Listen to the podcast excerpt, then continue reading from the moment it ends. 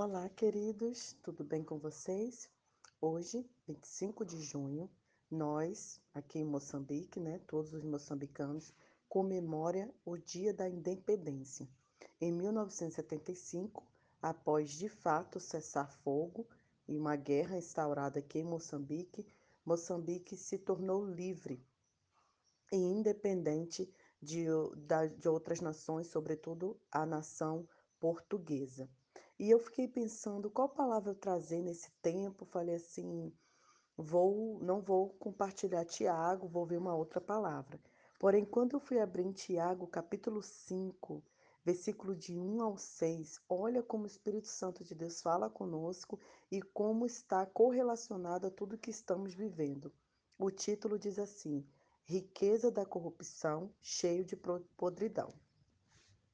Uma palavra final para vocês. Ricos arrogantes, comecem a chorar. Preparem baldes para as lágrimas que irão derramar quando a calamidade chegar. O dinheiro de vocês é pura corrupção e suas roupas de marca cheiram a podridão.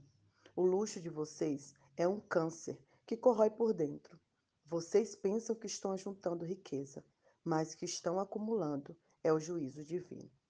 Todos os trabalhadores que vocês exploram e enganam estão clamando por justiça. As queixas dos que vocês prejudicaram e manipularam ressoam nos ouvidos do Senhor, o Deus dos exércitos.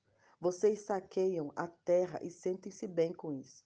Mas, no fim de tudo, morrerão como todo mundo, apenas muito mais gordos. De fato, tudo o que vocês fazem é condenar e matar gente boa e indefesa que não oferece resistência. Uma palavra dura que Tiago fez, não exatamente para os ricos, mas para todas aquelas pessoas que enriquecem pela corrupção, que enriquecem através da vida do outro.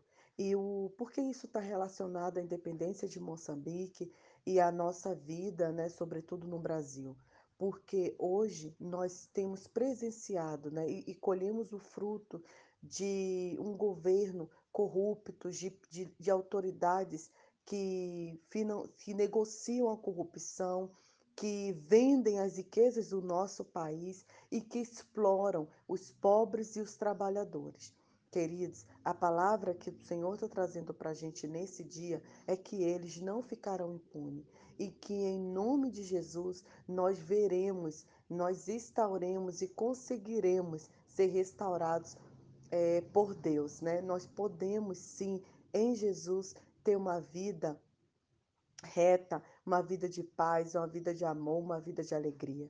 Hoje de manhã, no momento de oração, eu clamei ao Senhor para que o reino dele se estabeleça aqui em Moçambique, se estabeleça no Brasil, porque quando o reino de Deus vem, ele traz justiça, ele traz igualdade, ele traz amor, ele traz paz ele traz fidelidade. Então, o meu desejo nesse dia é para que de fato a gente sinalize o reino de Deus, porque a gente sinalizando o reino de Deus, sendo é, pessoas que expressam Jesus Cristo, nós poderemos ter um país melhor, um país que gere igualdade, um país que gere amor, um país que gere paz e que gere alegria. Ao ler sobre a independência do, do, de Moçambique, é, o autor colocou que esse não é, essa não é só uma data emblemática de independência, mas uma data que marca o desenvolvimento do país, um novo tempo para o país. E minha oração é que de fato seja um novo tempo para Moçambique. Moçambique só tem 45 anos de liberto. Nós temos muitas marcas da colonização, né? Um povo que foi usurpado de suas riquezas, foi usurpado de sua liberdade, foi tratado com violência. Mas nós cremos que tudo isso será restituído em nome do Senhor. Como? Através das nossas vidas, através das nossas ações. Há muito para fazer, há muito que trabalharmos, há muito o que orarmos e clamarmos para que o reino de Deus venha aqui e para que de fato transforme a realidade de Moçambique. E só o Senhor Jesus, queridos, só o Senhor Jesus nos usando poderá transformar esse país para que de fato ele se torne livre, para que de fato nenhuma criança tenha que trabalhar, nenhuma criança, nenhuma mãe, nenhum homem passe fome, para que todos tenham direito à água, que é um bem comum, para que todos tenham direito à vida, para que as pessoas aqui em Moçambique, elas vivam e não sobrevivem. Às vezes eu tenho a impressão que as pessoas apenas sobrevivem, mas Jesus veio para nos dar vida e vida em abundância. Eu quero finalizar desejando não só aos moçambicanos, mas também aos brasileiros e a todos que nos ouvem, que nós tenhamos entendê-lo. Sabe o que é entendê-lo? Na língua xiao, entendê-lo significa tempo de paz, tempo de renovo, tempo de alegria, tempo de amor. Então, que esse seja um novo tempo. Mas nós estamos vivendo uma pandemia, não há perspectiva de um mundo melhor.